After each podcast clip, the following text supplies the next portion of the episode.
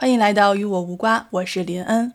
虽然热点与你我无关，但是我们依旧可以凭借自己的喜好，在刮一刮之间反复的横跳。今天是二零二二年的二月二十一号，昨天二月二十号的晚上八点钟啊，北京时间八点钟，冬奥会的闭幕式呢顺利的召开了。那因为我呢跟北京的时间有三个小时的时差，北京晚上八点呢就是悉尼的晚上十一点。那那个时候呢，我跟家人啊在电脑前等待着冬奥会的闭幕式，心里呢只盼着一件事啊，就是澳洲的七频道千万别插播太多广告。我们一家人呢都非常喜欢开幕式的时候的那种东方含蓄的浪漫，所以呢，我们对闭幕式也是非常期盼的。我们也在晚饭的时候一起讨论说，哎，闭幕式会有怎么样的节目呢？会不会有什么神秘嘉宾呢？等到真的观看的时候，除了场景的美轮美奂，还有立意深刻之外，给我最深的感受就是非常的感动。所以呢，我也想通过今天的这期节目，记录下这份感动，并且分享给正在听我声音的你。其实这次呢，是我家一起第一次看冬奥会。那平时看比赛的时候，最常干的一件事儿呢，就是用手机搜索比赛规则，还有运动员的生平。那等到了闭幕式呢，让我拿起手机搜索的是越野滑雪男子五十公里和女子三十公里的颁奖仪式。我当时就在想啊，说，哎，怎么会在闭幕式上有一个颁奖典礼呢？这得搜搜。搜索之后啊，才知道在冬奥会的项目之中。越野滑雪无疑是最具有挑战性的，就像是一场在雪地中进行的马拉松，在展现着体育精神的同时，更是对人类身体和意志极限的严峻考验。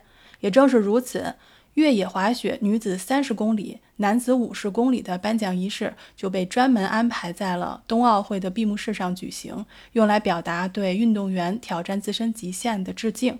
那在我小时候看比赛的时候，我最喜欢看的就是。中国队升国旗、唱国歌，能长大了呢。我自己也参加过一些竞技比赛，才明白每个人都在为了自己想要的更快、更高、更强而付出努力。所以，每个人其实都值得被关注和被敬佩。我在此向所有的运动员致敬。那此外呢，在北京冬奥会的闭幕式上，还有一个向志愿者致敬的环节。由国际奥委会运动员委员会作为运动员代表向志愿者表示敬意，送给志愿者代表的礼物呢是一个传统的红灯笼，这就让我想起小时候元宵节的时候呢，都会举着一个兔子的灯笼出去玩，所以看到那个红灯笼呢特别想要。那这个环节呢特别有意思，它不仅呢把镜头给到了领奖台上的志愿者代表，还给到了在场的志愿者们。其实他们特别好认，因为穿着制服；但是他们也特别不好认，是因为他们穿着统一的制服，而且戴着口罩。即便我们没有办法认清他们的长相，但是我相信在场的观众以及坐在电视机和电脑前面的观众都同样带着敬意。所以当时我就觉得这个环节特别的温暖，尤其是在感谢仪式之前播放了一段关于志愿者的短片。我们可以看到他们在疫情和寒冷的天气之下进行各种各样的工作，就越发觉得他们辛苦，也会觉得非常的感动。所以在此也向所有的志愿者致敬。那除了感动之外呢，还有喜悦，就是在运动员入场的时候，我们看到了中国代表队的旗手，分别是高亭宇和徐梦桃。那这两位呢，这次这中国队都拿下了金牌。当时他们两个一出现的时候，是觉得特别可爱啊，因为高亭宇 hurdle 着徐梦桃啊，对不起，说了方言，就是徐梦桃坐在了骑在了高亭宇的肩膀上。那这样呢，中国的国旗就最高。而且在骑手退场的时候啊，人头攒动，各国都看不到骑手，头顶都看不到。但是当镜头带到中国国旗的时候，你会依旧觉得这柄旗是最高的，而且是最挺拔的。然后当时作为观众的我们看到这儿都是会心一笑，觉得真好。以前呢，觉得打哈欠的时候啊会传染，但是在这次闭幕式上的感觉就是笑容会传染。那运动员进场的时候呢，很多人对着镜头打招呼啊，虽然都戴着口罩，但是眉眼的激动和笑意是遮不住的。我最喜欢的呢是当摄像头切远景的时候，有看到一些代表队呢拉着手跑圈圈，然后圈中间呢站一个队员负责录像。我不还是直播呀，我就不知道了。但是好像不止一个队这么干，所以特别可爱。再有呢，就是看各国的队伍进行花式大合照。澳大利亚队是最可爱的一个，他把中间的那位啊，就中间的那位拿了一个大顶，是倒着照，所以我们一边看呢就一边笑。像这些运动员呢，在家乡的时候也都是爸妈的孩子，所以无论成绩如何，我们都希望他们可以安全到家。那除了笑容之外呢，还有眼泪。在闭幕式中间呢，插播了几个短片，就是记录了参赛的运动员的喜怒哀乐，尤其是哭泣的片段，特别感染人。我看到了喜极而泣，看到了惋惜、痛惜、失败，看到了队友为了庆祝胜利拥抱在一起。也看到了为了安慰队友和同场参赛者的各种拥抱，所以看到这样的情况呢，我也会跟着一起流泪。所以早上起床的时候，我就看到我的眼睛一只肿成了三角眼，另外一只肿成了个梯形，看起来还是挺有喜感的。但是看到眼睛肿成这样呢，就会想到说冬奥会已经结束了。非常感谢运动员们给我们带来一场又一场的精彩的比赛。那接下来呢是残奥会，我也会继续看。因为多年前呢，我们也曾经捐款给俱乐部的工友去参加残奥会的射箭比赛，所以我知道他们曾经无冬立夏的在射箭场上所付出的努力，不仅仅是为了成绩，也是为了成就自己。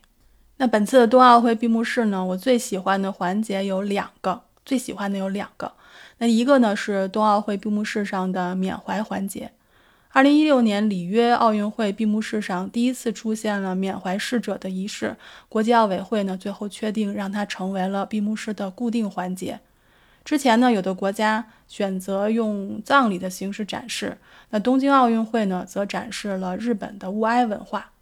所以呢我也很好奇，我们要如何表达死亡呢？我们要如何表达追思呢？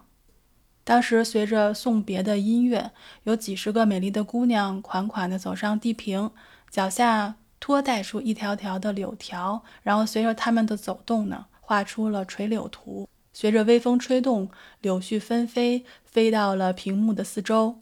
然后走来一群人，有男女老少，他们手里捧着发光的柳条，从四周慢慢地向中间缓缓走去。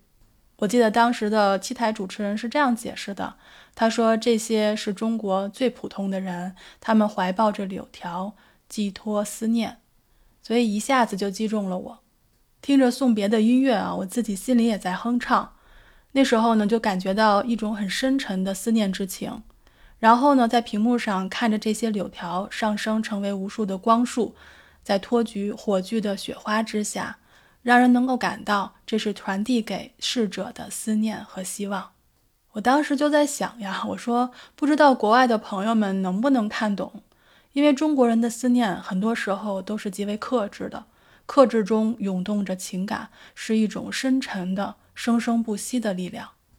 除此之外呢，还有一处就是闭幕式结束前有一个短片，是跟大家说再见的。短片里面有老有少。人们都是不同行业，出现在不同的场景，用不同的方式说着再见，这个给我很大的触动。有人说，人生中最重要的一件事就是学会说再见。有的再见是终结，有的再见是开始。那这次的冬奥会呢？有的运动员是第一次来参加，有的运动员是第八次，有的只有十来岁，有的有五十岁，有的人来自苦寒之地。有人来自沙漠海湾，有各色的人种，带着不同的历史，代表着各自的国家和地区。能将这些人聚集在一起的，是体育。在四年之后，意大利米兰和科尔蒂纳两座城市将迎接他们并送别他们。那在再见声中，我也跟短片里的人一样，嘴里说着再见，心中祝福着他们。本届冬奥会开幕式时，我们以迎客松相迎；那闭幕式时，我们折柳枝相送。八方来客，天下一家，送君折柳，善自珍重。在此呢，我也祝福听到我声音的你平安、健康、快乐。您正在收听的是《与我无瓜》，我是林恩二百二十一赫兹，咱们下期再见。